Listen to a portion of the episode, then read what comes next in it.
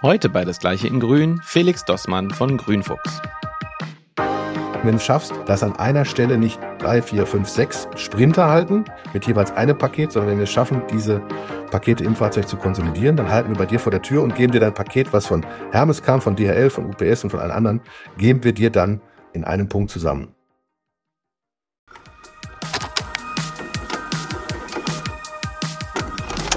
Meine sehr geehrten Damen und Herren, liebe Rundfunkhörer, ein herzliches Willkommen zu Das Gleiche in Grün, moderiert von Moritz und Timo. Ho, ho, ho, liebe Festgemeinde. Willkommen zu Das Gleiche in Grün, Staffel 3, Episode 4. Mein Name ist Moritz Petersen und ich freue mich schon, denn genau in einem Monat ist Weihnachten. Langsam ist es also an der Zeit, die ersten Lebkuchen zu genießen. Heute am 24. November ist aber erst einmal Black Friday, der Großkampftag der kraftstrotzenden Fulfillment-Dienstleister, der Tag des entgrenzten Konsumwahnsinns, an dem wir Menschen uns die vierte Winterjacke kaufen, um sie neben die anderen drei in den Schrank zu hängen. Aber hey, sie war günstig und ist ja auch von Patagonia. Und vielleicht schneit es ja wirklich irgendwann mal wieder. Nicht nur der Planet leidet unter diesem Wahnsinn, auch die Akteure der letzten Meile ächzen gewaltig. Für das gesamte Wochenende werden in Deutschland doppelt so viel Paketsendungen erwartet wie normal und entsprechend viele gehen dann natürlich auch wieder zurück. Das ist dann auch schon die etwas lange äh, Überleitung zu unserem heutigen Thema, denn hier im Das gleiche in Grün Headquarter liegt eine lange Liste mit Themen, die wir besprechen möchten. Und vor zwei Wochen haben wir jetzt endlich mal das Thema Kompensation abgehakt und der nächste Eintrag liest sich bessere Konzepte für die letzte Meile. Und nichts gegen die Heavyweights der Branche, aber heute möchten wir mal was Neues hören. Vielleicht sogar was zu Konsolidierung. Mein wunderbarer Co-Host Timo Landner, heute wieder aus dem Westflügel seiner Residenz zugeschaltet, ist er wirklich von uns beiden so das Trüffelschwein, was Gäste angeht. Und darum bin ich sehr gespannt, lieber Timo, wen du heute zu diesem Thema mitgebracht hast. Ja, danke Moritz. Ich fange mal mit einer Hommage an. Ein Fuchs muss tun, was ein Fuchs tun muss. Luxus und Ruhm und Ruhlen bis zum Schluss. Das, meine Damen und Herren, war Füchse von den Beginnern und Sammy Deluxe und damit auch von mir ein herzliches Willkommen zu einer neuen Folge Das Gleiche in Grün. Und mit dieser kleinen Reminiszenz an unseren ja, Bro-Podcast gemischt mag, zumindest was die Anzahl Hörer betrifft, möchte ich unseren heutigen Gast vorstellen. Es ist Felix Dossmann, der Grünfuchs. Hallo Felix. Hallo, grüß euch. Felix ist Gründer von Grünfuchs und was Grünfuchs ist und macht, wird er uns äh, gleich erklären. Das will ich jetzt nicht vorwegnehmen.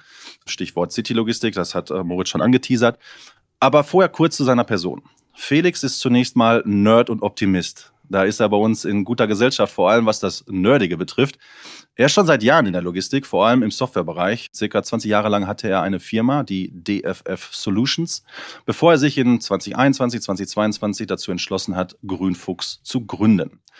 Felix, ich möchte dir gleich zu Beginn mehrere Fragen stellen. Das mache ich jetzt nicht aus Faulheit. Ich denke, das macht dein Intro äh, und das von Grünfuchs letztlich rund. Kannst du unseren Zuhörern erläutern, wie dein Werdegang bis zur Gründung von Grünfuchs aussah, was deine Motivation war, Grünfuchs zu gründen und dich dann fokussieren auf das, was Grünfuchs macht und anbietet, woher der Name auch kommt, ich denke, das ist auch eine sehr interessante Geschichte und wie die aktuelle Situation aussieht. Cool, dann können wir gleich schon mal Tschüss sagen, wenn die ganzen Fragen beantwortet sind, Timo. Ich weiß nicht, wie viel Zeit du mitgebracht hast, aber gerne, ich kann es versuchen. Aber da musst du mich dann aber auch durch, nochmal durchtragen, weil das waren jetzt so viele Fragen. Da sagt man immer, kann ich da später nochmal drauf zurückkommen? Nein, ich kann, ich kann vorne anfangen. Ich habe mich 1998 mit der blöden Idee selbstständig gemacht, dass man im Auslieferverkehr keine Papierunterlagen mehr braucht. Damals gab es den Palm Pilot. Die Älteren werden sich noch erinnern. Das war so ein Schwarz-Weiß-Gerät mit 128 Kilobyte Speicher. Und wie du schon angekündigt hast, ich habe äh, schon früh sehr viel Zeit an der Taste verbracht und hm, weniger beim Sport. Und dann äh, haben wir an den Palm Pilot damals dann per RS232-Schnittstelle den ersten GPS-Empfänger dran gelötet, mehr oder weniger, und sind im Rahmen eines Innovationsprogramms bei der Metro Group, die damals nicht nur Real hatte, sondern auch noch die Extramärkte Cash and Carry, aufgelaufen, haben gesagt, das hier kann eure Papiere im, zumindest erstmal im Werksverkehr ersetzen. Und dann haben die gesagt, wenn es nicht mehr so ganz aussieht wie so eine äh, handgemachte afghanische Bombe, dann könnt ihr es auf den LKW bringen. Und dann haben wir das mit einem Motorola MC9090 gemacht und das hat funktioniert. Also das heißt, da haben wir es tatsächlich geschafft, das Papier in diesem Prozess abzuschaffen. Und das habe ich dann 20 Jahre lang weitergetragen auf andere Unternehmen. Edeka, Rewe, Netto, Penny, Leckerland in ganz Europa und dann hinterher eben auch für Hermes Einrichtungsservice. Das sind die Jungs mit dem Zweimann-Handling, die das Sofa bringen und aufstellen. Das war das erste Android-Projekt. Da sind wir jetzt also schon mal eben 15 Jahre nach vorne gesprungen und ähm, haben dann auch noch bei Hermes äh, an der Paket-App mitgearbeitet. Also ich habe 20 Jahre lang schon Transportlogistik-Software gemacht und habe dann meinen Laden verkauft an die Circlon Group damals. Bin noch zwei Jahre als Direktor Produkt und Innovation an Bord geblieben, habe festgestellt, dass ich in größeren Units bedingt gut funktioniere und habe dann äh, zwei Jahre Wettbewerbsverbot an Logistik akzeptiert, äh, was ich rausgegangen bin. Und in den zwei Jahren habe ich darüber äh, nachgedacht, ähm, wie man eventuell mal Prozesse auf der letzten Meile anders gestalten kann. Weil wenn du die Frage so stellst, ich bin an sich bin ich Prozessfuzzi. Ähm, ich gucke mir fürchterlich gern Prozesse an und sage, wenn man digitale Tools drauf anwendet, kann man da was anders machen. Ob es besser ist, zeigt sich ja meistens erst hinterher, aber kann man was anders probieren. So, das war im Schnelldurchlauf der Weg bis zum Grünfuchs. Dann ähm, greife ich jetzt nochmal meine Fragen nochmal auf. Kannst du uns so vielleicht mal erklären, warum ihr Grünfuchs überhaupt heißt? Also wir sind an den Start gegangen unter dem schönen englischen Namen Sustainable Last Mile, Slam, auch mit so einem Comic-Logo, wie so ein Schlag ins Gesicht. Das war so ein bisschen die Idee. Und irgendwann hat dann eine Mitgründerin von mir, die für den Marketingbereich zuständig war, gesagt, der Name ist scheiße. Und ähm, ich hatte in den zwei Jahren, wo ich Pause gemacht habe, mit meinen Kindern Spieler erfunden und verlegt unter dem Namen Grünfuchs Spiele. Da war die Idee eben, dass Spiele, die für Kinder sind, nicht von Kindern hergestellt werden sollen und es sollte ökologisch korrekt und in Europa gesourced werden. Und da hat unsere Marketingfrau gesagt, kannst du deine Töchter nicht mal fragen, ob nicht auch der Grünfuchs auch Pakete bringen darf. Und seitdem heißt die Firma nicht mehr Slam, sondern Grünfuchs. Und meine Töchter haben zugestimmt, sind auch ganz stolz drauf, auch heute noch. Das ist eine sehr schöne Geschichte. Und ähm, jetzt dann abschließend an mein Konsortium an Fragen. Vielleicht kannst du jetzt nochmal, letzte Mal hast du gerade schon angeteasert, aber äh, kurz erklären, in aller, ja, so, so gut es geht in Kürze, was ihr macht in der letzten Meile, was euer Angebot letztlich ist. Also unsere Subzeile unter dem Namen Grünfuchs ist immer nachhaltig, lokal und schlau. Und die Idee ist es tatsächlich, alle Transporte in einer Gemeinde, in einer Stadt, also die lokalen Angebot, zu bündeln unter 30 Kilo, also Warensendung unter 30 Kilo in der Stadt nachhaltig und schlau zu transportieren. Das kann eben, und das ist der heilige Gral für uns, Sendungen von den CAP-Dienstleistern umfassen, wo wir sagen, im Bestfall habe ich ein gelbes, ein blaues, ein rotes und ein braunes Paket in einem grünen Fuchsauto oder Fahrrad und liefere das konsolidiert aus. Es heißt aber ebenso auch vom lokalen Einzelhandel zum Endkunden ohne Umverpackung. Es heißt vom lokalen Einzelhandel im B2B-Bereich Transporte, Retouren mit Zurücknahme vom äh, Kunden. Also das umfasst alles, was sich innerhalb einer Stadt bewegt. Wir sind kein Expressdienstleister, wo du sagst, von Göttingen nach München, das ist in sechs Stunden da, sondern innerhalb einer Region wollen wir die Transporte für bis zu 30 Kilo übernehmen. Also alles, was nicht Stückgut ist, das ist das, die Zielsetzung. Und der heilige Gral darunter ist eben dann Cap-Volumina mitzumachen. Okay. Und bevor wir jetzt gleich expliziter darauf eingehen, was äh, sind eure Erfahrungen in dem Bereich, Challenges und so weiter und so fort. Ihr seid gerade in einer speziellen Situation. Vielleicht gehst du da jetzt auch nochmal drauf ein. Die spezielle Situation ist das schöne deutsche Wort Insolvenz. Wir hatten eine Finanzierung als Startup bis September und haben dann keine Anschlussfinanzierung gefunden. Ich kann mich jetzt darauf rausreden, dass das Umfeld gerade nicht einfach ist für Startups im Allgemeinen und für Logistiker im Speziellen und letzte Meile sowieso, weil dann natürlich der Ruf durch andere extrem, wie heißt es so schön, Quick-Commerce-Dienstleister schon schwer gelitten hat. Also immer, wenn ich irgendwo rumgelaufen bin, habe gesagt, wir sind nicht Gorillas, wir sind Füchse. Sagt, nee, ist aber auch ein Tier ist und auch noch letzte Meile. Das ist äh, für einen Investor ein bisschen abschreckend. Dementsprechend, das war ein schwieriges Umfeld, da könnte ich mich drauf rausreden. Gleichzeitig ist es uns einfach nicht gelungen, das ist dann auch meine Aufgabe gewesen, Investoren zu, ist es uns nicht gelungen, Investoren zu finden. Und deswegen sind wir jetzt im äh, Insolvenzverfahren. Aber, und jetzt kommt der wichtige Punkt, und wenn wir da nachher vielleicht noch mehr Zeit haben, ist auch eine Frage vom, durchaus eine Frage vom Mindset. Wir haben uns als Team entschlossen, wir haben es geschrieben, aufgeben kannst du bei der Post und wir sind nicht die Post.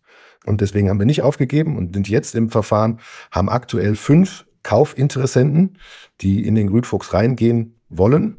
Und wir versuchen jetzt das so ein bisschen zu abzustimmen, wer da für uns das beste Angebot macht. Da ist alles dabei vom sagen wir vorsichtig, Insolvenzauskäufer, der will die Fahrräder verkaufen und äh, das, was da ist. Und dann gibt es aber auch welche, die finden die Idee genau wie wir gut und die wollen es weiterführen. Das ist die Situation, in der wir sind. Ähm, das heißt, momentan sind wir nicht nur operative Logistiker, sondern haben einfach auch noch ein oder zwei rechtliche Dinge zu erfüllen, die in so einem Insolvenzverfahren laufen. Aber es ist tatsächlich, habe ich damit auch nicht gerechnet, es ist auch wirklich eine Chance, uns nochmal neu hinzustellen und nochmal genauer zu fokussieren und die Fehler, auf die wir wahrscheinlich gleich dann, wahrscheinlich nachbohren wirst, auf die Fehler einzugehen und sie nicht mehr zu machen. Wir können dann neue Fehler machen. Ja, ich würde so etwas die Fehler irgendwie als Fehler titulieren, sondern Learnings. Ja, aber gehen wir auch mhm. direkt rein, was ihr, was ihr bis ähm, quasi heute dann eben gelernt habt. Also ihr habt in Göttingen, in Göttingen war das, ne? Habt ihr diesen Case halt aufgebaut? Ja. Ähm, vielleicht äh, kannst du uns da nochmal kurz erklären, wie die ja, Situation in Göttingen äh, halt aussieht. Ich denke, ähm, Göttingen ist zwar deutschlandweit bekannt, aber äh, vielleicht kannst du nochmal äh, eingehen. Ähm, äh, Göttingen als Stadt, äh, wo hattet ihr euer, euer für, äh, Center, ähm, ja, wie viele Fahrräder und so weiter und so fort, dass wir da erstmal auf das Modell erstmal drauf eingehen? Sehr gerne. Also wir haben uns ja als Ziel gesetzt, dass wir wirklich den gesamten Paketprozess, wie, es, wie heißt es so schön, jeden Touchpoint, den ein Paket mit einem Kunden, dem Logistiker, aber auch ähm, dem Versender und so weiter hat, den einmal anzugucken und dann auch zu schauen, was wir da ändern können. Und einer der wesentlichen Punkte war für uns auch, dass wir gesagt haben, wir haben am Rand der Stadt tatsächlich einen Micro-Hub und in dem haben wir mit einem anderen Startup zusammen, mit Cellumation aus Bremen, eine Sortieranlage gebaut, äh, die in der Lage ist, innerhalb von einer Stunde viereinhalbtausend Pakete auf, und jetzt kommt es, das ist der wichtige Punkt, auf 150 Quadratmeter zu sortieren. Und ähm, ich meine, bei euch brauche ich das nicht zu sagen, aber vielleicht dem einen oder anderen Hörer, wenn man weiß, wie zum Beispiel noch manche Subunternehmer von Paketdienstleistern Pakete sortieren. Da sind dann Menschen in großen Hallen, die schmeißen Pakete in verschiedene Körbe und die werden dann feiner verteilt, bis sie dann auf eine Matrix-Kennzahl aufgesetzt werden. Und da sind dann 40, 50 Leute dabei, händisch zu sortieren. Das ist erstens mal ein fürchterlicher Job und zweitens wird man dafür, bin ich überzeugt, langfristig auch niemanden mehr finden, der den machen will.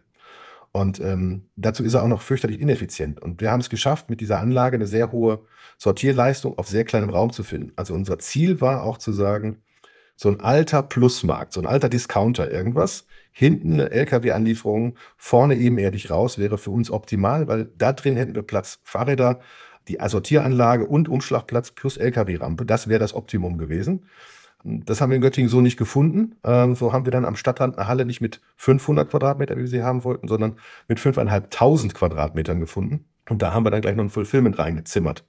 Von da aus. Ähm, aus dieser Not haben wir noch mehrere Dienstleistungen für die Göttinger Einzelhändler geboren, wie zum Beispiel auch eine zentralisierte oder konsolidierte Versorgung der Filialen eines Einzelhändlers. Und ähm, von dem Punkt aus haben wir noch einen zusätzlichen Umschlagpunkt mitten in der Stadt, Transshipment Point.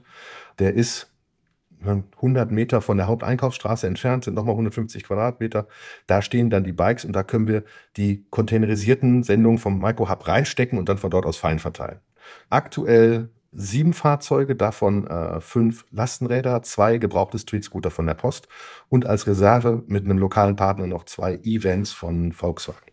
16 FTE, wie so schön, 16 Angestellte in Göttingen. Wir haben aber auch zum September in Köln angefangen und haben dort mit unserem Partner Newwise in Köln, äh, da steht dann unter Grünfuchs Powered by Newwise, nochmal fünf und machen da B2B-Verteilung und wollen da gerade eben jetzt langsam nach und nach mehr Geschäfte aufschalten. Also das läuft auch weiter und läuft auch gut. Ja, dann äh, nochmal kurz zurück zu dem Modell als solches und der Stadt als solches. Sie hat am Rand der Stadt ähm, ein ähm, Fulfillment Center auch mit aufgebaut, was wesentlich größer war als das, was sie ursächlich vorhattet. Und auch viele Services drumherum gebaut und angeboten. Kommen wir doch zuerst mal zu den Learnings, bevor wir dann auch auf das Thema Nachhaltigkeit zu sprechen kommen. Die Learnings, die ihr jetzt aus diesem Göttinger Pilot, kann man das Pilot nennen? Ich denke schon, ne? Pilot. Ähm, ja, äh, die Learnings, die ihr jetzt daraus ja, äh, rausgenommen habt, die hast du gerade schon so ein bisschen angeschnitten, ähm, hinsichtlich jetzt auch der, der Location ähm, Fulfillment äh, Center, also diese 5.500 Quadratmeter. Ähm, äh, Gibt es noch andere Learnings, wenn ihr jetzt äh, ähm, äh, ein, ein solches Konzept halt ausrollen wollt in einer Stadt XY, ähm, worauf ihr achten müsst, damit das sich auch trägt? Das erste Learning ist, jeder möchte, Logist äh, möchte sein Paket pünktlich haben, aber keiner möchte eine Logistikfläche in der Nähe haben. Also wir haben wirklich, ich habe damals gedacht, Mitarbeiter finden wird schwierig. Ich habe gedacht, äh, die Software fertig kriegen wird schwierig, aber ich habe ehrlich gesagt gedacht, ich laufe los und suche mir irgendwo eine Halle in einer Innenstadt näher aus und es geht los. Und dann habe ich versucht, diese Immobilie zu finden. Ich habe alles Mögliche angeboten bekommen, teilweise Flächen, wo innen an der Wand das Wasser runterlief und der Vermieter dann sagte, das ist Charakter. Ähm, und dann für 7,80 Euro den Quadrat. Und also da haben wir wirklich dran verzweifelt, bis wir was gefunden haben, anderthalb Jahre eine Immobilie gesucht. Ähm, und das ist das, womit ich nicht gerechnet habe. Also das ist, ähm, wenn jemand sowas machen will und eine Bestandsimmobilie hat, in Köln zum Beispiel haben wir das Glück, da sind wir unter Mediapark in einer Abkoa-Fläche, haben uns da was eingemietet, ähm, können mit einer vier Meter hohen Einfahrt reinfahren und können umlagern da hat das jetzt besser geklappt. Da haben wir jetzt sehr genau drauf geachtet. Das ist also das Erste, was ich jetzt machen würde mit einem Partner in einer neuen Stadt, würde ich sagen, pass auf, bevor wir irgendwas anderes machen, lass uns mal die richtige Fläche suchen. Und zwar eine, die so liegt, dass ich von da aus auch gut äh, verteilen kann, die äh, gut anfahrbar ist und so weiter. Das wäre Teil eins. Ja, und das Zweite ist, wir haben ja sehr lang auch darauf gesetzt, dass wir Cap-Volumen bekommen. Das würde ich heute umdrehen. Äh, ganz klar, weil ist gar nicht böse gemeint auf einen Einzelnen, aber egal mit wem du sprichst, irgendwo und wie weit du auch verhandelt hast, irgendwo kommt dann doch aus einer Konzernecke wieder einer raus und sagt, ach, das machen wir jetzt doch erstmal nicht. Die Peak Season steht vor der Tür, das können wir jetzt keinen Prozess, wir können die Pferde nicht wechseln. Ach, das wollen wir nicht links und rechts. Deswegen ist es ganz besonders wichtig, schon mal eine Volumen, eine Grundrauschen an Sendungen zu haben, die sich aus dem B2B oder B2C beliefern vor Ort ergibt. Und da haben wir zum Beispiel eben auch in Köln jetzt einen großen Partner, für den wir Büroartikel in der Stadt verteilen, der uns schon so trägt, dass wir eigentlich im Deckungsbeitrag funktionieren können. Ähm, das haben wir in Göttingen so nicht geschafft. Das ist auch mit einer der Gründe für die Insolvenz, weil wir einfach das Volumen nicht hinbekommen haben. Mhm, okay. Okay, das sind jetzt die Learnings aus dem Pilotprojekt in Göttingen. Jetzt kommen wir mal oder schlagen die Brücke dann eben zur Nachhaltigkeit, weswegen wir auch unbedingt mit dir sprechen wollten. Natürlich ist es so, dass äh, der Name das schon alleine verrät, als aber eben auch das, ähm, wenn man zwischen den Zeilen liest, was du gerade erzählt hast, ähm, dass das natürlich auch diverse Vorteile bietet. Aber vielleicht pitchst du ja auch jetzt schon mal in Richtung auch unserer Zuhörer. Was ist denn der Vorteil eigentlich von Grünfuchs? Abseits von prozessualen und monetären Geschichten, sondern tatsächlich auf Nachhaltigkeit bezogen, dass du uns da mal einen Überblick, was sind die Vorteile dessen, was der Grünfuchs letztlich für die, für die Stadt bietet? Und für die Kunden natürlich auch. Das würde ich gerne in drei Teilantworten teilen. Das erste ist äh, Umweltschonung, das zweite ist das Thema Lebensqualität in Städten, das dritte ist Umgang mit Mitarbeitern. Wir haben Nachhaltigkeit eben nicht nur auf einen Punkt äh, definiert, sondern eben auf diese drei Bereiche. Ähm, fange ich vorne an. Eine das ist jetzt mein Postulat, ich weiß, das wird immer in der, in der Wissenschaft und auch von den Caps immer äh, hin und her diskutiert, ob das stimmt das, was wir an Erfahrung gemacht haben, können wir sagen, es stimmt. Eine Ware, die schon in der Stadt ist, muss nicht nochmal in sie hineintransportiert werden. Das heißt also, wenn ich es schaffe, einen Transport vor Ort zu organisieren, nehmen wir an, du hast einen Spieleladen, das ist bei uns, wir haben zwei Kunden, das sind Spieleläden, das ist der Drachenladen, das ist die Spieleburg. Und du hast einen Monopoly-Notfall. Du brauchst unbedingt Monopoly. Dann kannst du das jetzt bei einem großen Online-Händler bestellen, bekommst das Monopoly in einem noch mal größeren Umkarton zugeschickt im Bestfall, also in der, vielleicht in einer Großstadt wie Berlin oder so, kriegst du es im Bestfall am nächsten Tag, vielleicht sogar mit Aufschlag Same Day, aber im Regelfall jetzt auch ja doch schon ein bisschen länger. So, und bei uns ist es so, du rufst in der Spieleburg an, du kaufst es in dem Laden vor Ort, hast aber keine Lust, es nach Hause zu tragen. Du bestellst es übers Web bei ihm, per Fax, per Brieftaube, per Rauchzeichen. Und der Grünfuchs holt es bei ihm als Pickup im Geschäft ab und bringt es zu dir nach Hause ohne zusätzliche Umverpackung. Wir haben natürlich eine Transportverpackung, die wiederverwendet wird, die wir benutzen, die aber den Kunden nicht äh, bekommt. Und dann hast du diese Ware nämlich nur noch die, sagen wir mal vorsichtig, anderthalb Kilometer vom Geschäft bis zu dir transportiert auf einem emissionsfreien Fahrzeug. Wir fahren nicht nur mit Lastenrädern, sondern eben auch mit E-Fahrzeugen. Hast lokal emissionsfrei transportiert, hast einen kürzeren Transportweg, hast keine separate Umverpackung. Und deswegen, ähm, das ist der erste Punkt, wo wir sagen, das bringt schon mal eine ganze Menge. Wenn es uns jetzt noch gelingt, wie gesagt, das Cap-Volumen zu konsolidieren, da braucht man nicht drüber reden. Wenn du es schaffst, dass an einer Stelle nicht drei, vier, fünf, sechs Sprinter halten mit jeweils einem Paket, sondern wenn wir es schaffen, diese Pakete im Fahrzeug zu konsolidieren, dann halten wir bei dir vor der Tür und geben dir dein Paket, was von Hermes kam, von DHL, von UPS und von allen anderen, geben wir dir dann in einem Punkt zusammen. Und da ist es natürlich dann nochmal Ersparnis. Und ich gebe dir noch ein Beispiel, was den CO2-Footprint angeht. Im B2B-Bereich haben wir einen sehr guten Kunden, das ist die Firma Klartext, die stellt Druckerzeugnisse her heißt das schon, Visitenkarten, Briefpapier, Flyer, was du willst. Und die haben auch schon vor ihrer Tür einen Locker hingestellt, wo du hinfahren kannst und getrennt von den normalen Öffnungszeiten dein Druckerzeugnis dir abholen kannst. Da gehen gut 50 Sendungen ein. Das heißt, die arbeiten natürlich vordringlich für Firmen in Göttingen. Und das heißt, 50 Firmen schicken über den Tag ihren Azubi mit dem Caddy los, um deine Visitenkarten aus dem Locker zu holen. Und ähm, wenn du das mal anguckst vom Carbon Footprint, was da aufläuft, oder auch selbst, wenn die das dann einfach so abholen, muss ja nicht am Locker sein. Und das ist umgestellt worden auf Lieferung mit dem Grünfuchs. Das heißt, Göttinger Unternehmen bekommen ihre Druckerzeug Druckerzeugnisse, die Universitätsklinik ist dabei, die Uni selber, das sind unsere größten Arbeitgeber.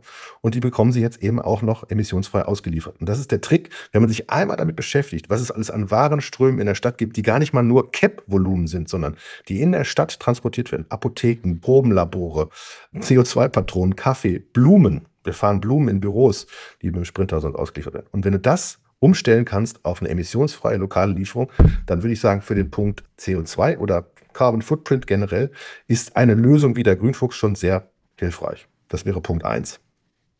Und wenn du jetzt anguckst, was natürlich mir am Herzen liegt, in Göttingen, äh, die Innenstadt selber. Wir haben es mit der Wissenschaft ausrechnen lassen. In Göttingen kommen am Tag ungefähr dreieinhalbtausend gefahrene Kilometer durch die CAP-Dienstleister zusammen. Es stehen 8065 Mal wird gestoppt.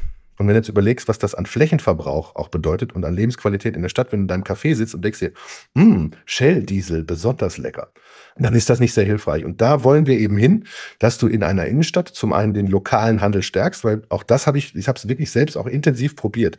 Man sieht es mir nicht an, aber ich bin auch noch Mountainbiker und ich habe gesagt, pass auf, ich nehme jetzt mal so einen Artikel, der wirklich auch schwierig zu beschaffen ist.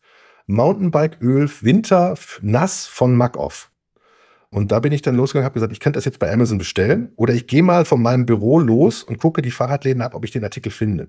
Ich habe ihn im ersten Laden gefunden, das war ein 500 Meter Fußweg. Er war 20 Prozent billiger als bei Amazon und deswegen äh, eine ganze Menge dieser Punkte, wenn ich es bestellt hätte, hätte der Laden zugemacht, ne, irgendwann, wenn wir alle immer noch, aber so glaube ich wirklich, wenn man den Einzelhandel, keiner für sich alleine, kann es sich leisten, so ein Fahrzeug zu betreiben. Aber alle zusammen, wenn du sagst, wir sind der Dienstleister für euch als eure Flotte, dann macht das wieder Sinn, dann hat er eine Chance. Und das ist mir ein Anliegen, dass ich auch in Zukunft noch im Einzelhandel einkaufen kann. Und da gilt übrigens, wie gesagt, das Gleiche, was auch für die anderen Transporte gilt. Wenn du erstmal anfängst, darüber nachzudenken, was du denen bieten kannst.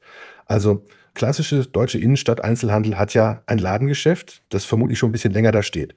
Wenn wir heute so eine, eine Mall planen, planen wir bei der Mall ja immer auf der Rückseite logistische Anlieferungsflächen. Also wirklich Rampen und sonstiges. Aber zum Beispiel mein Lieblingsladen in Göttingen, Tode Haushaltswaren, der hat keine rückwärtige Anlieferung. Das Gebäude ist von 1800, schließ mich tot. Das heißt, der bekommt auch durch die Vordertür während seines Verkaufsprozesses bis zu siebenmal am Tag einen Karton reingestellt. Äh, Paket. Ja? Mhm. Und das haben wir jetzt so umgestellt, dass er es an das Lager liefert. Wir machen die Umverpackung weg, damit er nicht die Wellpappe in die Stadt reinfährt und wieder rausfährt und bringen ihm dann als Pufferlager quasi das, was er für die nächsten ein, zwei Tage braucht. Und daraufhin hat er sein Lager in der Stadt reduzieren können, kann da eine Showküche reinzimmern oder einen zusätzlichen Verkaufsbereich. Also wenn man erstmal anfängt, das konsequent zu durchdenken, kannst du damit eine ganze Menge auch für die Stadt tun. Mhm. Und das führt mich dann zu Punkt drei. Innerhalb der Pandemie fanden wir äh, Paketfahrer plötzlich alle ganz toll, weil sie systemrelevant sind. Und heute ist ja keiner mehr bereit, dem noch eine halbe Treppe entgegenzukommen und zu sagen, komm, ich nehme das Paket auf der Stelle, lasse unten stehen, ich hole es nachher hoch. Und äh, wir haben uns halt bemüht, auch zu sagen, diese ganze, es ist ja ein basaler Job insofern, als dass du nicht besonders qualifiziert sein musst, um ihn anzufangen. Wir sagen immer, du musst, wenn du beim Grünfuchs anfangen willst, bereit sein, Fahrradfahren zu lernen. Und das ist auch ein großer Unterschied zu den Kollegen von DRL, die brauchen ja immer einen Führerschein. Und bei uns reicht es, wenn du bereit bist, das Fahrradfahren zu lernen. Das heißt, wir sprechen natürlich Menschen aus Transferleistungen an, wir sprechen auch Menschen aus dem migrantischen Umfeld an, die bei uns einen Berufseinstieg finden können. Aber wir definieren das eben auch explizit als Berufseinstieg und haben ähm, intern eine eigene Fortbildungsreihe gemacht. Wir haben mit Cellumation definiert, dass die bis zum Anlagentechniker sich fortbilden können. Wir haben mit, mit Reitel und mit ONO gesagt, ihr könnt hier ähm, Fahrradmechaniker werden. Und wir haben mit den Arbeitsagenturen zusammen auch so einen Entwicklungspfad gemacht. Wir haben zum Beispiel für die Kollegen einen Kurs definiert, den musst du ablegen als erstes im Paket Deutsch. Also du musst nicht Schiller und Goethe zitieren können, aber du musst alle paketrelevanten Prozesse, das üben wir in Rollenspielen. Wir machen Fahrradprüfung mit der Polizei und zwar mit einem voll beladenen Lastenrad, dass du auch mal weißt, wie sich das anführt. Und wir haben daraufhin dann auch noch das Grünfuchs Versorgungswerk gegründet mit der Gotha Versicherung, wo die Kollegen, ihr kennt diese 50 Euro, die ich jemandem äh, monatlich steuerfrei zur Verfügung stellen kann, zusätzlich zum Gehalt. Die haben wir aber an Gesundheitsaspekte äh, gebunden. Du kriegst die Hälfte investiert in ein Gesundheitsbudget, das du eingeben kannst für eine neue Sehhilfe oder eine, eine Osteopathiebehandlung. Und die andere Hälfte geht in eine private Zusatzversicherung, sodass du als Mitarbeiter beim Grünfuchs nach der Probezeit giltst du als privat versichert im Krankenhausaufenthaltsfall. Und das ist für die Menschen sonst nicht zu erreichen. Und wir kommunizieren das ganz intensiv, dass wir sagen, wir wissen, dass es ein Einstiegsjob, aber an sich möchte ich dich darauf vorbereiten, dass du hier wieder gehst. Der Grünfuchs ist auch so eine Durchlaufstation. Und deswegen haben wir auch, auch in dieser Situation haben wir noch keine Leute verloren, weil alle sagen, wir glauben an die Idee und wir möchten gerne mit euch weitermachen. Das klingt alles ganz wunderbar und fast wie so ein, sollte fast so ein Wahlprogramm auf kommunaler Ebene sein, ne? Also Umweltschutz und höhere Lebensqualität, okay. Stärkung der mhm. Innenstadt, ähm, Gesundheitsvorsorge, bessere Jobs. Wie ist denn oder gibt es da irgendeine Verknüpfung zu irgendwelchen kommunalen Bewegungen in Göttingen? Ist es da ein besonders fruchtbarer Boden, auf dem ihr äh, angefangen habt? Oder äh, ja, ist es ein klassisches äh, kapitalistisches Mo Geschäftsmodell, was einfach da funktioniert oder eben nicht? Ich formuliere mal so: Es mögen alle ein Foto mit dem Grünfuchs. Und es haben mhm. sich auch viele aus der Politik darum bei uns bemüht, da mal bei uns vorstellig zu werden. Und ich will jetzt auch da nichts Böses unterstellen, aber es hat jetzt etwas gedauert, bis dann tatsächlich, also in Göttingen ist es so, dass die Gesetzeslage seit 1978 vorschreibt, dass keine Lieferfahrzeuge nach 11 Uhr in die Innenstadt fahren dürfen. Und jetzt hat die Stadt angefangen, das auch durchzusetzen, hat das auch angekündigt. Es gibt eine riesen Kontroverse, auch in der Händlerschaft, weil der ein oder andere Paketdienstleister seine Fahrer auch losgeschickt hat, gesagt, die wollen euch kaputt machen, wir dürfen euch nicht mehr beliefern. Da wird sehr aktiv Lobbyarbeit in beide Richtungen betrieben. Ähm, das ist nicht, das ist, sag ich mal vorsichtig, nicht ganz so meine Stärke, dass ich da irgendwie, äh, ich kenne mich in der Politik da nicht wirklich aus. Ich möchte eigentlich nur eine Transportdienstleistung bieten. Aber jetzt wird es langsam durchgesetzt. Es werden weniger Ausnahmegenehmigungen erteilt, die dann die Durchfahrtserlaubnisse machen. Es ist spannend, das zu sehen. Es kann sein, das ist vielleicht ein Learning, dass ich mit der Idee ein Jahr für Göttingen zu früh dran war wenn es dann jemand anders erntet, ist auch okay. Hauptsache, es wird gemacht. Aber da kannst du recht haben. Es ist tatsächlich, der Grünfuchs muss sich selber tragen. Das ist ja unabhängig davon, ob ich das kommunal finde. Man könnte auch fragen, ist das Ganze nicht sogar eine kommunale Aufgabe wie ein städtischer Verkehrsbetrieb oder wie äh, Elektrizitätswerke? Ist Logistik nicht vielleicht eine kommunale Aufgabe? Wir haben versucht, das so zu lösen, dass wir eine gute Dienstleistung zum vernünftigen Preis machen. Und ich kann auch sagen, in Köln verdienen wir auch Geld. Vielleicht ist auch Göttingen vom Volumen her für uns, zumindest vom jetzigen Ansatz, zu klein gewesen, weil wir dann einfach das Volumen nicht so schnell erreicht haben. Das sind Fragen, die stelle ich mir momentan täglich. Ne? Hm, das ist genau die Brücke zu der nächsten Frage, die ich hätte, aber eigentlich aus der ganz anderen Perspektive. Ich wollte nämlich wissen, geht das eigentlich nur in Göttingen? Denn Göttingen ist ein bisschen, also erstmal eine kleine, schöne Stadt, ein bisschen über 100.000 Einwohner und eben klein. Also wenn du in Hamburg am Stadtrand bist und dann irgendwo anders hin liefern willst, auch mit so einem ganzen Rudel von Grünfüchsen, auch wenn wir jetzt im Anschluss an Timo wissen, Füchse sind ja eigentlich gar keine Rudeltiere. Aber ne, du brauchst ja schon ganz schön viele Fahrräder und, und ausgemusterte Street-Scooter, um da eine vernünftige Abdeckung zu kriegen. Also geht das in Köln, in einem groß, größeren Gebiet, offensichtlich noch besser als in der kleineren Stadt. Das ist eine Frage, die wir uns genau angeguckt haben. Und ähm, wenn du jetzt siehst, wir haben in der in Göttingen haben wir einen Multipaketshop, wo wir von verschiedenen Dienstleistern die Pakete entgegennehmen. Und den gleichen haben wir in Köln. Und wenn du an der Stelle in Google Maps die Nadel setzt und die vier Kilometer Radius für Göttingen ziehst, dann haben wir bei dem gleichen vier Kilometer Radius in Köln die dreifache Menge an Personen. Und äh, wir haben eine erheblich höhere Grunddichte. Gleichzeitig haben wir in Köln eine erheblich geringere Individualmobilität. Das heißt, wir haben viel weniger Leute mit Autos. Das heißt wiederum, das Paketvolumen ist höher. Und wir haben auch gleichzeitig eine, eine höhere Menge an Leuten, die gar nichts Großes schleppen wollen, wenn sie zum Beispiel Retouren abgeben. Das heißt, wir haben, was das Grundrauschen angeht und auch im B2B-Bereich, der aufgrund seiner wir, finanziell etwas besseren Ausstattung uns gut trägt, natürlich eine wesentlich höhere Quote an potenziellen äh, Kunden. Und deswegen kann es sein, auch das als Learning, dass vielleicht eine Stadt wie Göttingen vielleicht gar nicht geht oder aber einen längeren Anlauf braucht, als es äh, zum Beispiel in Köln notwendig ist, weil wir einfach länger brauchen, bis wir die notwendige Menge an Händlern haben, um das Grundrauschen hinzubekommen. Gleichzeitig ist es wiederum so, dass die Randgebiete, und jetzt wird es ganz spannend, das Einzige, wo die CAP-Dienstleister sich wirklich bisschen beweglich gezeigt haben, war zu sagen, du, äh, in, in der Umgebung von so einer Stadt wie Göttingen, da verdienen wir selber kein Geld, alle außer DHL, weil in so einer kleinen Gemeinde wie Gleichen oder Nesselröden bei uns in der Ecke, da haben wir nach Abzug von DHL ein Tagesvolumen von 50 bis 60 Paketen. Alle anderen, also das heißt, ein Hermes hat vielleicht 15, ein UPS hat drei, ein DPD hat nochmal 15 oder 20. Und für die ist es dann plötzlich spannend, sich auch mit so einem lokalen Anbieter zu unterhalten, zu sagen, pass mal auf, ich werfe dir das vor die Tür. Und wir sprechen natürlich dann auch mit dem ÖPNV, wo wir sagen, pass mal auf, wir, wir mieten uns eine kalte Garage in Gleichen, da stellen wir ein Fahrrad rein und der Zulieferer, der, der Busverkehr bringt uns unsere 40 Pakete dahin. Wir laden die aufs Fahrrad. Und dann haben wir einen Rentner in Teilzeit, der die vor Ort ausfährt. Der ist dann der Local Hero an der Stelle. Das haben wir alles vorbereitet. Hoffentlich finden wir noch einen Investor, der uns das dann so weit tragen lässt, dass wir das auch beweisen können. Also deine Frage, funktioniert das nur in großen Städten oder funktioniert es in, Mittelstädten? Äh, wahrscheinlich funktioniert es überall, aber mit jeweils einem anderen Fokus. Und ähm, das vielleicht lässt sich das dann über einen mm, Anbieter wie uns auch gar nicht darstellen, sondern musst du dann spezifischer und genauer rangehen. Da will ich jetzt noch mal kurz reingrätschen und eine Frage explizit stellen. Wir haben jetzt so ein bisschen über die Haushaltsdichte gesprochen, ne? Äh, in den Städten halt unterschiedlich, groß, klein, wie auch immer.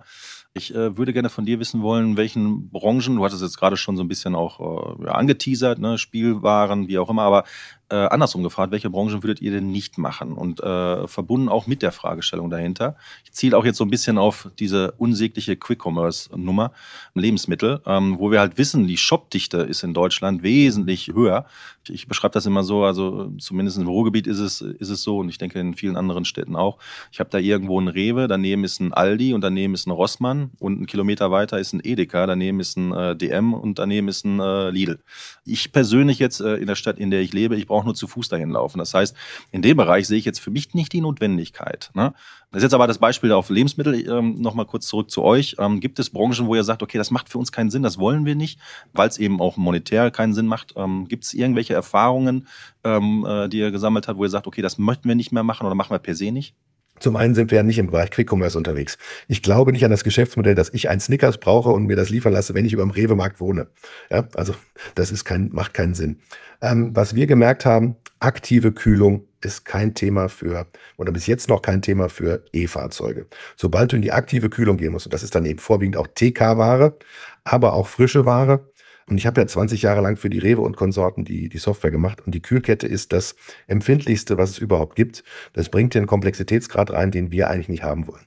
Wir haben für den einen oder anderen Obst- oder Gemüseanbieter das schon gemacht. Ähm, das ist auch harmlos, aber wenn es an den Punkt geht, wo du dann Fleisch, Milchprodukte und sonstiges verbringst, dann würden wir die Finger von lassen weil das einfach zu, ein zu hohes. Ich treffe jemanden, ich treffe dich nicht an und stell dir dann deinen dein Hähnchenflügel vor die Tür und lasse dich dann ne, nach sechs Stunden der Sonne dann verzehren. Also das ist das, was wir nicht machen wollen würden. Ähm, zum Zweiten haben wir von vornherein gesagt, vom logistischen Konzept her wollen wir nicht in den Bereich Kurier kommen. Also das eine ist das Produkt, was wir nicht transportieren wollen. Das andere wäre, dass du sagst, hol mir das jetzt ab und bring es in 20 Minuten dahin. Das bringt eine Komplexität auch wieder da rein, die du nur mit einer höheren Fahrzeugzahl erreichen kannst. Wir haben ganz konsequent gesagt, wir machen, arbeiten mit mehreren Cut-off-Punkten am Tag, um dann nach dem Cut-off-Punkt eine saubere und optimierte dynamische Routenführung machen zu können. Und das geht nicht, wenn ich dann dazwischen sage, jetzt muss ich in der Weststadt aber noch einen 15-Minuten-Transport nach rechts bringen. Das heißt also, das eine wäre im Produkt und da würden wir sagen, äh, eben keine Frische und auch schon gar kein TK. Und das andere wäre im, in der Dienstleistung, wie schnell muss es transportiert werden. Das wären die beiden Punkte, wo wir die Finger von lassen. Und wenn wir jetzt besprochen haben, was nicht geht, äh, du hast ja als Beispiel vorhin den Monopoly-Notfall genannt als Anwendungsfall. Der tritt bei uns zu Hause eher ein, wenn ich die Parkstraße und die Schlossallee habe. Aber wir an, es wird äh, ein Spiel vermisst. Was geht denn am besten? Also womit macht ihr die, quasi das meiste Volumen? Also das, was wir, womit wir nicht gerechnet haben, ist, äh, wie wichtig unsere Dienstleistung für Menschen mit Mobilitätseinschränkungen ist. Das heißt konkret für Rentner oder auch für mhm. Menschen mit Behinderungen. Also ich weiß, wir haben sehr, sehr vertrauensvolle gute Zusammenarbeit mit Galeria in Göttingen. Ich weiß, es ist jetzt gerade nicht der stärkste Brand im deutschen Einzelhandel, aber die bewegen sich, die denken auch über neue Konzepte nach und die haben uns auch eine Weile bei sich im Haus unten unseren ersten Pop-up-Store haben lassen. Und ähm, da ist es so, es gibt bei uns in Göttingen mehrere Wohnstifte, äh, wo ältere Menschen äh, zusammen wohnen. Und ähm, für die haben wir explizit auch nochmal äh, so einen Film gedreht, um das zu erklären. Und die kommen jetzt tatsächlich wieder in die Innenstadt und kaufen dann auch für die Enkelin ein Kaffeeservice oder ein Steppbettdecke oder sonstiges. Sachen, die sie, wenn ich jetzt übertrieben sagen will, auf ihrem Rollator natürlich nicht transportiert bekommen. Und wir haben dann zum einen, wenn am Donnerstag jetzt also bei Galeria Staubsauger in der Werbung sind, fahren wir am Wochenende 16 Staubsauger ins GDA-Wohnstift. Das ist das eine. Und dann haben wir sehr viel aus dem Bereich Inkontinenzware ähm, weil natürlich keiner von uns, äh, weder äh, Timo noch äh, du, würden wahrscheinlich ähm, gerne damit erwischt werden, wie sie mit einer Packung äh, Tena Men Herrenwindel durch die Stadt laufen. Die werden gerne bestellt und dann auch ähm, an die Haustür geliefert. Das sind so Dinge, auch Orthopädie, Reha-Technik. Damit haben wir nicht gerechnet im Bereich B2C und im Bereich B2B gerade Druckerzeugnisse, aber auch eben ähm, CO2-Patronen für Büros, solche Dinge. Das sind so Sachen, damit haben wir nicht gerechnet. Die gehen sehr gut. Und nun hattest du, den, den Schwenk jetzt ordentlich groß zu machen, ähm, am Anfang auch von dem Heiligen Gral gesprochen, die mhm. Caps an Bord zu kriegen. Wir haben jetzt äh, schon ein Beispiel gehört, wo es dann geht, nämlich da, wo es wirtschaftlich vielleicht ohnehin schwierig ist und das soll dann gerne wer anders machen. Aber eben genau diese Situation aufzulösen, dass du die in der Regel auch vollen Paketwagen alle hintereinander aufgereiht hast. Das wird in Göttingen nicht anders sein als hier in Hamburg. Wir haben schon hundertmal gehört, äh, ja, die sind ja alle voll, das geht ja nicht, man kann ja nicht konsolidieren. Und ihr habt es ja auch noch nicht so richtig geschafft. Wie, was ist denn der Hebel da dran? Wie, wie, wie könnte man das äh, lösen? Weil äh, klingt ja zumindest sehr intuitiv, dass das eine gesamt bessere Lösung wäre. Also wir haben quasi den Stamp of Approval die Bestätigung von einem CAP-Dienstleister, dass wir sowohl logistisch als auch organisationell und ganz wichtig auch preislich als Subunternehmer anfangen können dürften. Wir haben auch die Erlaubnis schon bekommen, dass wir mit dem lokalen Einzelhandel konsolidieren dürfen. Das heißt, wir dürfen dein Local-to-Local-Paket mit einem Paketdienstleister-Paket zusammenfahren. Es wird immer dann kritisch, wenn wir sagen, wir würden aber auch gerne zu deinem, wie auch immer gefärbten Paket eine andere Grundfarbe hinzufügen. Das wollen sie dann nicht. Ich glaube, dass das über zwei Dinge nur funktionieren wird. Das eine kann eine regulative Maßnahme sein, wie jetzt eben in Göttingen, dass gesagt wird, ihr müsst euer Volumen bis 11 Uhr in die Stadt drücken. Oder, und in Göttingen wird dieses Angebot aktiv gemacht, ihr müsst andere Fahrzeugtypen nutzen. Dann kann es durchaus sein, dass wir eine Chance haben, als Dienstleister damit reinzukommen. Wenn nicht das Subunternehmerverbot kommt von der Politik. Das ist das nächste Thema. Das zweite ist, wir müssen einfach ein wirklich attraktives Angebot machen als Dienstleister, wo wir sagen, ihr als sagen wir mal, Hermes, könnt euch auch damit schmücken, dass ihr hier auch was Gutes tut und gebt uns Volumen mit äh, für bestimmte Teilbereiche. Die Sinn machen, weil der Hermes zum Beispiel sich ja auch ähm, auf die Fahne geschrieben hat. Hamburg machen sie selber ja sehr intensiv emissionsfrei. Aber wenn man das schnell machen möchte, kann man das vielleicht auch mit einem Partner vor Ort machen. Also das heißt, das müssen wir von Angebotsseite so machen, dass wir ein preislich attraktives und vom Service her vielleicht sogar besseres Angebot machen, als bisher da ist, wenn wir dann konsolidieren. Ähm, ich habe mit einem anderen, jetzt eben, sag mal, vor die andere Farbe gesprochen, der sagte, können Sie denn unser Customer Service Promise delivern? Und dann haben wir so ein Paket vor die Tür schmeißen, das kriegen wir hin. Aber wenn wir da noch draufsetzen können, weil momentan ist es ja zum Beispiel so bei der. das, genau das hätte ich jetzt gefragt, ja. Ja, also die DHL ist ja gehalten, dein DHL-Boot ist ja gehalten, dich zu fragen, ob du ihm noch eine Retoure mitgeben möchtest. Wenn du das tust, dann wird er vermutlich aber keine Hermes-Retoure mitnehmen, sondern nur eine DHL-Retoure. Deswegen haben wir jetzt ja inzwischen die Multilabel, wo du beides zurückgeben kannst. Aber wenn ich natürlich an der Haustür noch stehe und sage, pass auf, alles klar, ich könnte jetzt aber auch eine beliebige Retour noch für dich mit zurücknehmen, ich kann dich entsorgen, dann glaube ich, haben wir da einen Servicevorteil.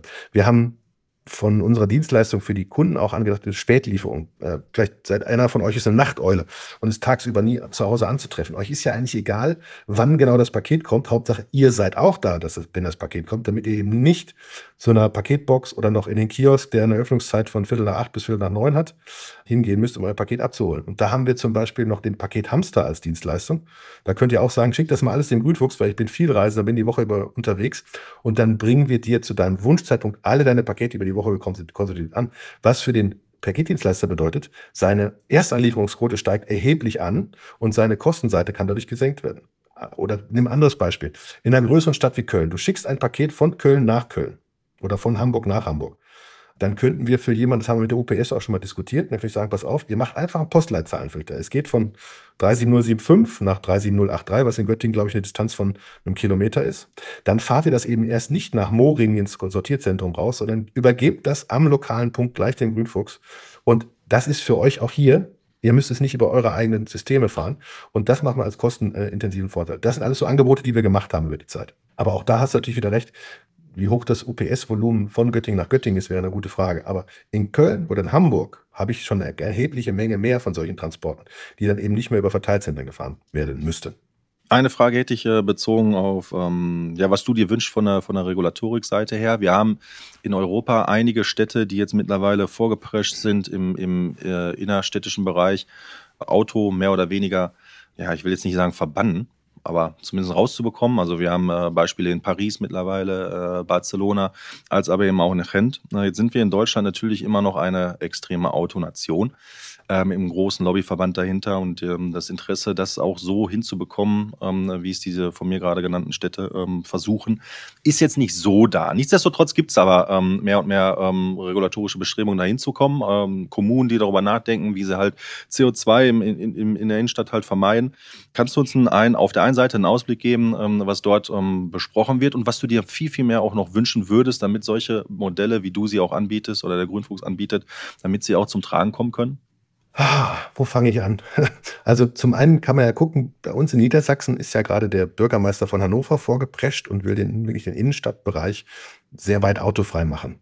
Ich bin jetzt nicht so dogmatisch oder romantisch veranschlagt, dass ich glaube, dass einem das, äh, die, dass wir die gesamte Lieferung in den Innerstädten auf äh, unsere Lastenfahrräder, auch wenn die zwei Kubik und 250 Kilo haben, umstellen können. Das funktioniert im Lebensmittelbereich schon nicht, weil du sagst, du hast ja zum Beispiel eben eine hohe Dichte an Rewe-Märkten und dann, aber da werden wir immer LKWs brauchen und solange die nicht auch vernünftig elektrisch betrieben werden können, wird das dann auch weiterhin mit Dieselaggregaten die Frische geliefert werden. Das wird sich nicht vermeiden lassen.